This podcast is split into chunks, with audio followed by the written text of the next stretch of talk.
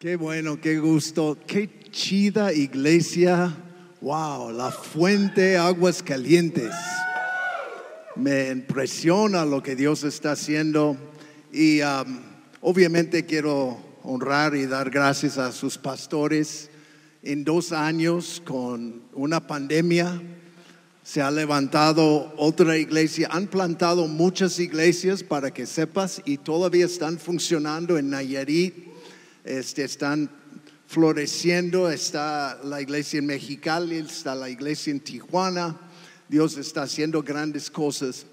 Y ese, ese lenguaje quiero que escuches brevemente porque en, en Apocalipsis escribió a las iglesias, no escribió a los pastores, escribió a las iglesias.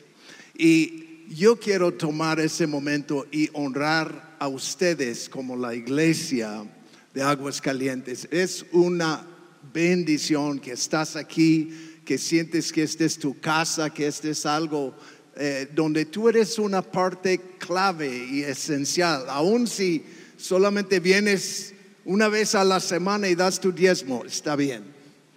Amén pero tú eres parte de la fuente de aguas calientes, entonces date un aplauso a, aguas calientes, ¿verdad? Nos pusieron en, el hotel Aguas Calientes, compuse una canción, Welcome to the Aguas Calientes, pero es otra cosa.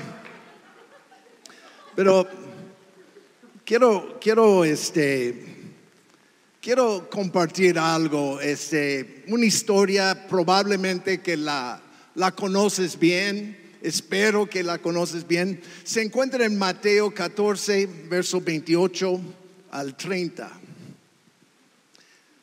Y Pedro le respondió, Señor, si eres tú, mándame que vaya a ti sobre las aguas. Ven, le dijo Jesús. Y descendiendo Pedro de la barca, caminó sobre las aguas y fue hacia Jesús. Pero viendo la, la fuerza del viento, tuvo miedo. Y empezando a, hundir, a hundirse, perdón, gritó, Señor, sálvame. Yo tengo 42 años caminando sobre el agua. A lo mejor dices, ay, presumido eres. Pero yo tengo 1979 antes de Cristo. Ah, tú, este, recibí a Cristo y fue mi primer paso. Dije, yo creo que tú eres, tú existes, y yo creo que me vas a salvar y vas a perdonar mis pecados. Y, yo venía de un trasfondo muy feo, ¿ah? pero Dios me salvó en ese día y tomé mi primer paso sobre las aguas. Hebreos 10, verso 38 dice que más el justo, mi justo, vivirá por la fe. Y si retrocede, mi alma no se complacerá, complacerá en él. Nosotros como pareja, mi esposo y yo, recibimos una invitación. Se llama llamado. Se llama este ven. Señor, si eres tú, eres tú, este, me invitas, mándame. Ven. Recibimos esta invitación hace tantos años. Este, yo me acuerdo cuando me ordenaron al ministerio. Fue un tiempo chido. Ah, hacían algo de, se llamaban presbito, eh, presbitro, perdón, más o menos. Eh, era un grupo de ancianos, profetas, gente así que venían y oraban sobre nosotros y nos daban palabra. Yo y Mary Jo allí, este, tuvimos un problema. Es que no pudimos tener hijos. Y llegan y están profetizando y un profeta dice, serán, tus hijos vendrán del norte, del oeste, del sur, del este, y este, serán grandes padres y una madre en Israel y puras cosas de esas. Yo dije, este es el profeta más mala, mala onda que existe porque qué cruel decir a los que no pueden tener hijos serán madre y padre. yo dije, qué, qué gacho. La verdad, este hombre ni sabe de qué habla. Y me, la verdad me, me cayó mal esta palabra. Y este, pero fue una promesa. Y un día viendo en Isaías donde dice, voy a traer tus hijos de lejos, pero no pudimos tener hijos. Y, yo viviendo por fe, no tenía dinero, pero logramos ir al doctor, este, junté suficiente, fue el doctor. El doctor dijo a mi esposa, dijo, sabes que buscan adopción porque ustedes no van a tener hijos. Fue devastada mi esposa, porque si conoces a mi esposa, es madre desde su niñez. Ella es hecha para ser madre, le encanta. Entonces, pues yo con e, esta situación me llama alguien y dice, hay una mujer embarazada una semana después del doctor y ella quiere darte su bebé. Y yo, ¿cómo, No puedo adoptar, no tengo dinero, no tengo nada. Pero usaron la casa de mi mamá y sin pagar tanto como dar a luz normalmente, adoptamos a mi hijo Jesiah. Yo tengo hijos porque el Señor dijo, ven. Me explico, yo vivo por fe. Esto fue el milagro más grande en nuestras vidas. Pero después de esto, con la promesa será madre y padre. Este, mi esposa estuvimos viviendo en Mazatlán. Bienvenida, hermana. Este, este, Mazatlán. Arriba, todo. Este, estuvimos viviendo y, y mi esposa y yo tuvimos una discusión porque ella me dice, quiero otro bebé. Y yo le dije, chale, hombre, nos dio uno. ¿Cómo quieres otra? Otro, otro bebé, no tenemos nada. No, no, por favor, cállate, mujer.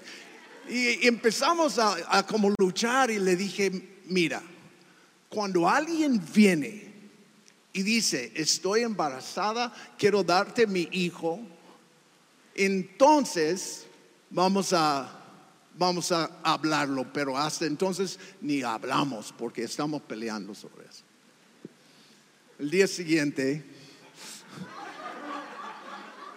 ella, ella va, tuvimos un grupo en la plaza y estuvimos ministrando y, y mi esposa va enojada conmigo, la verdad, fue nada más de salir con, con el bebé, ¿no? Y llega al parque y, estaban ahí los, las personas y una de las mujeres estaba embarazada. Y no sabe por qué, pero Mary Jo le contó la historia de la adopción de mi hijo. Y ella le dice, ¿sabes qué? Estoy embarazada, caí en pecado, soy una eh, servidora de Dios, pero la regué y voy a dar ese bebé en adopción y quiero que tú la, adoptas, perdón. Llega a la casa, tú dijiste, Dios mío, mujer. Y dije, está bien, pero tú no simplemente adoptas un niño, no es posible. Pero ellos por casualidad vivieron cerca de mis suegros, usaron los suegros como la casa para hacer el, estudio y todo, y adoptamos a mi hija Rebeca. Oh, este. Después en la vida empiezan a llegar jóvenes y nos adoptan a nosotros. Y ahora tenemos Casanana Estamos empezando la casa de niños, colando el, el cemento esta semana de la del cimentación. Pero este tenemos como, no sé, 40 hijos, no sé, tantos por todos lados. Llegó la palabra porque simplemente me dijo y caminamos. Tú y yo vivimos por fe. Yo sé que Pastor Tony ha estado hablando de eso, de vivir por fe, ¿verdad? Y, y, después de tanto tiempo haciendo esto, porque ya soy el ruco del grupo, después de caminar sobre el agua, pasar por vientos y, olas, pero te acostumbras, de veras, hasta el punto donde una vez predicando de eso dije, hasta que puedes bailar sobre el agua. Y compuso esa canción mi, mi, mi nuera, danzando o bailando sobre las aguas. Y la verdad, hermano, este, todo el tiempo es un reto de fe. Todo el tiempo estás viviendo por fe. Entonces, si tú empiezas a decir, mañana cómo va a haber dinero y cómo vamos a vencer eso y cómo vamos a vivir, oye, el justo vive por la fe. Nunca, fe, fe vista no es fe. No vemos como, yo no sé cómo me vienen y dicen, ¿cómo vas a jubilarte? Cállate.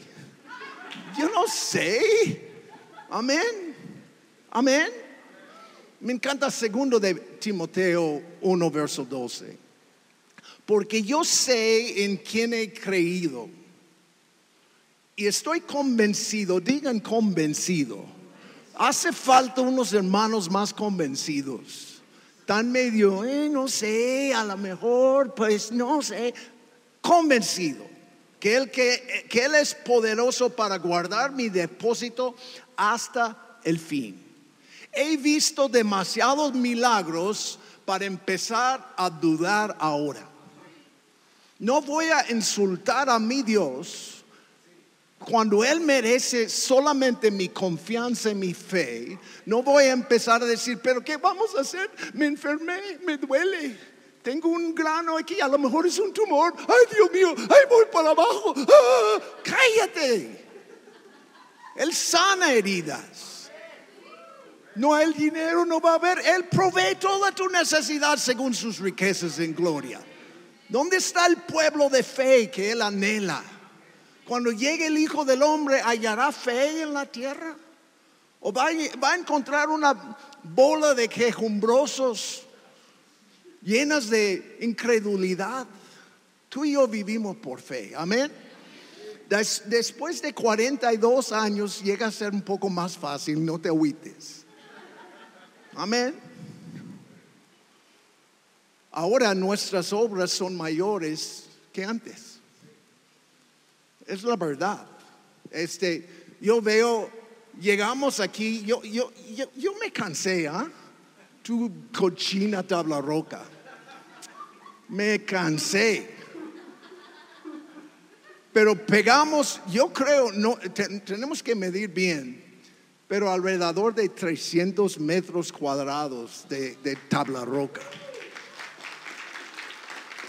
Y vas a ver, es, eh, los muros son enormes.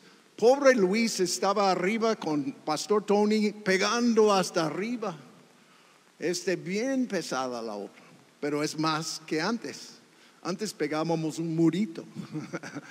Ahora pegamos castillos. Dios mío. Lo, lo, bueno de pensar en eso cuando yo empecé a caminar sobre el agua es que lo que me sostiene no es el agua. Lo que me sostiene es la palabra. Entonces, en Hebreos 1, y déjame, eh, te estoy dando mis claves, ¿ah? ¿Cómo vivir? En serio. Hebreos 1.3. Él es el resplandor de su gloria y la expresión exacta de su naturaleza y sostiene todas las cosas con la palabra de su poder. Te sostiene. Yo, yo me levanto en la mañana y ¿sabes lo que digo? Si tú no exhales, yo no inhalo. Él sostiene Diego en ese día. Sostiene nuestras vidas. Él es nuestra roca firme, ¿verdad? En Él vivimos, nos movemos y existimos. Y, y es increíble cómo la gente pierde eso, como que se les va la onda, pero Dios te tiene en su mano. Si Él te quita la mano, adiós amigo. Amén. Estás sobre el agua. Me encanta Deuteronomio 33, verso 25. El eterno Dios es tu refugio y debajo están los brazos eternos. Tú tienes, hicimos una, un ejercicio antes, fuimos a la playa, hicimos una, una actividad y la gente tenía que subir y sin saber tenían que caer para atrás y lo cachamos. Y en eso estamos ahí este, jugando y cachando gente y algo nos distrae un hermano, ¡pa! Cae. Oh, no, el, el eterno Dios no pierda. Tú caes, caes a manos de Dios. Pedro empieza a hundirse y Cristo le sostiene y le levanta. Entonces, sigue caminando por fe a pesar de cualquier obstáculo. ¿Ok? Voy a leerte otro verso que a lo mejor ya has, has oído. Es Marcos 11, verso 23. En verdad les digo que cualquiera que diga ese monte, quítate y arrójate al mar, y no dude en su corazón, sino cree que lo que dice va a suceder, le será concedido. Wow, qué chido, qué bonito, nunca ha pasado. Cuando uno de ustedes ha ido a una montaña, échate al mar y te obedeció. Yo estuve una vez en, en un pueblo donde tienen dos montes muy bonitos. Y yo dije, voy a echar tus montes en el mar. Casi me lincharon.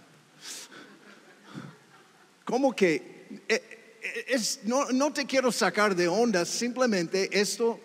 Y, y llega siempre después de decir eso, alguien llega y dice, sí, una vez en Mesopotamia, hace 24 mil años, eh, alguien, cállate. la. Lo que estoy diciendo es que es simbólica. ¿Ok? Es montaña, es tu obstáculo. Y tú tienes que seguir caminando a pesar de cualquier obstáculo. Por fe. Y si tienes fe, vas a echar estos obstáculos fuera del camino, ¿no? Hablamos a nuestras montañas. Hablamos fe a nuestras montañas. No simplemente rendimos y ni modo. Imposible no es un buen pretexto. Algunos de ustedes Dios les llama y dice, ven, espérate, no hay dinero. No, la cantidad de dinero es la indicación de que es la voluntad de Dios. ¿Cuánto dinero había cuando llegaste aquí? ¿Y cuánto hay ahora? Cero.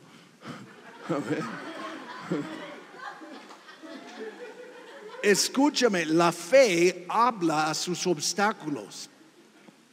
Deja de simplemente, ni modo, así es la situación, así voy a vivir. No, empieza a hablar a tu obstáculo. En el nombre de Cristo, échate al mar. Porque el que tiene fe puede hablar a la montaña y será echado en el mar. Tú y yo seguimos caminando a pesar de obstáculos, a pesar de temores, a, a pesar de, de pandemias, a pesar de todo lo que seguimos ade- adelante. O, o tú, o tú andas adelante o te mueras, ¿ok? Para que sea claro. No puedes rendirte, no puedes tirar la toalla, no puedes decir no puedo, no hay, no hay pretextos. Y dices, qué cruel, sí. Amén. Porque vivir por fe no es algo fácil, no, es, no te lo dan en plato de oro, te toca trabajar, creer, andar sobre el agua. Siempre se cri- critican a pobre Pedro porque él caminó pero se inundó. No, no tuvo fe. Y los otros co- compas en el barco no hicieron nada. Y así hay muchos hermanos en la... Oh, qué bonita la fe de fulano, de, de mi pastor, de, pero te toca a ti tener fe. Amén. Y nunca estamos estancados. Mi esposo y yo una vez estuvimos en un problema en el ministerio y fuimos a orar toda la noche, porque así yo dije, vamos a orar hasta que Dios nos hable. Y vamos en 15 minutos, Dios le habla a ella. Y le dice, me dice, tuve una visión de nosotros estancados en el lodo. Y yo, yo dije, ¿sabes qué? Yo sé qué hacer cuando estás estancado en lodo. Tienes que hacer algo. Tienes que meterle algo bajo las llantas, tienes que ir y buscar un tractor, tienes que echarle, tienes que hacer algo, pero no te quedas ahí dando vueltas porque dando vueltas solamente te inundas más. En Éxodo 14, 15 dice, ¿por qué clamas, clamas a mí? Di a los israelitas que se pongan en marcha. Si tú crees que tienes obstáculos, ellos tenían un mar con un ejército llegando para matarlos. Y, ellos empiezan, ¡ah! Dios, ¿qué onda? Y Dios, Dios mío, ¿por qué es así? Hey, marcha. ¿No ves lo que yo veo? Yo veo un mar. Marcha. Marcha. ¿Puedes oírme? Marcha. Sí, pero mi mamá tiene cáncer. Marcha. Sí, pero no hay nadie quien cuide a los hijos. Marcha. Sí, pero sí, pero cállate con el perro. ¿Ok? Amén. ¿Alguien va a vivir por fe? ¿O van a, no, es que es más fácil para ti. Eres gringo.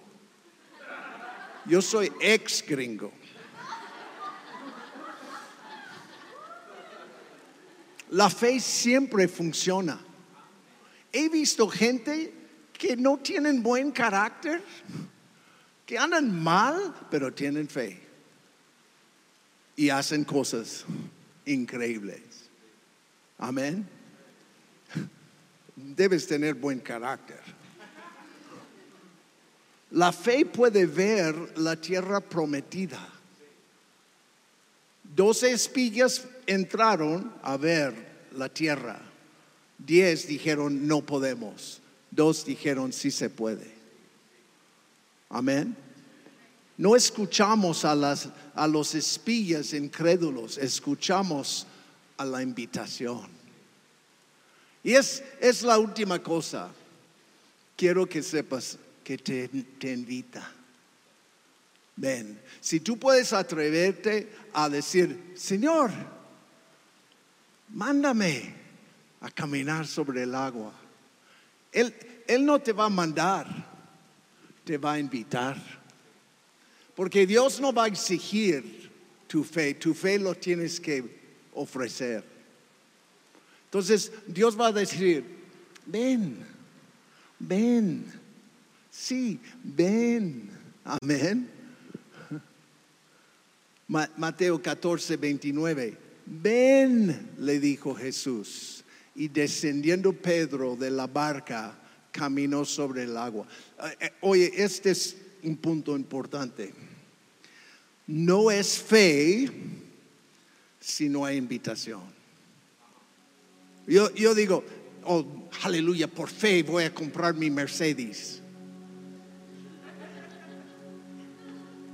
Este es tonte, tonto, no es, no es fe y, y vas a tener diversión pagándolo. Es por fe. ¿Ah? Dios te invita, ven, ven. Y tú dices, ¿En serio? Sí, ven. Caminas. Es como el justo vive. No vivo por mis ideas, por mi visión. Vivo sostenido sobre la palabra. Yo tengo certeza de que Dios me ha hablado. Y yo puedo caminar con esta firme base de fe bajo mis pies. Mateo 7, 24 dice, por tanto, cualquiera que oye estas palabras mías y las pone en práctica, será semejante al hombre sabio que edificó su casa sobre la roca. La roca es oír la palabra y creerla. ¿Qué, qué, te está diciendo hoy? Tan pronto que escuchas su palabra, actúa. No esperas. Esperar es, este, es fatal. ¿ah? Amén.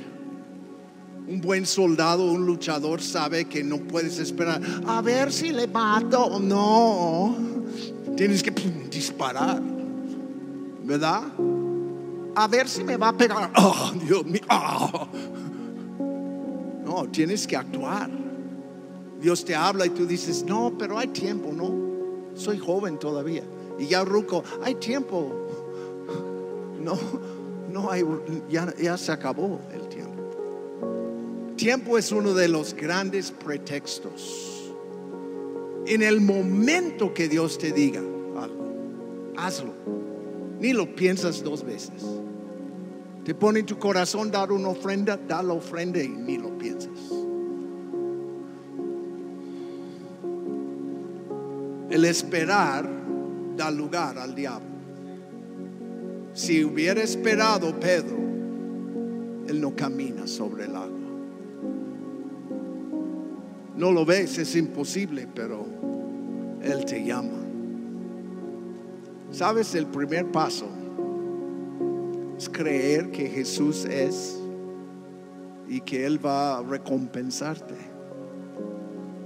Es lo que dice en Hebreos, la fe eh, el que viene a Dios tiene que tener fe. Sin fe es imposible agradar a Dios. Y este Dios es el que recompensa. Pero empieza con el primer paso de fe. Entonces voy a pedir que se pongan de pie conmigo. Yo no sé dónde estás en tu vida. Pero todos vamos a tomar un paso de fe. Es, es tiempo de decir, yo voy a empezar a servir. Yo no tengo la habilidad, no tengo el tiempo, pero voy a empezar a servir. Amén. Amén. Yo voy a empezar a dar. El dar tu diezmo es un acto de fe la gente puede decir, sí, pero es del Antiguo Testamento. Entonces no, no lo hagas y no recibes el beneficio porque no es por fe. Este, si tú no sabes, la salvación es por fe, no es por obras. Es un regalo que Dios te da cuando tú crees que te lo quiere dar. Cuando tú crees que Dios es bueno, ¿cuántos creen que Dios es bueno? Yo no entiendo una pandemia, pero entiendo que Dios es bueno. Yo no entiendo por qué he sufrido lo que he sufrido, pero sé que Dios es bueno. Amén. Y hoy yo quiero por fe que por lo menos tú digas, yo sé que eres bueno, tienes buen plan para mí, me tienes en tu mano.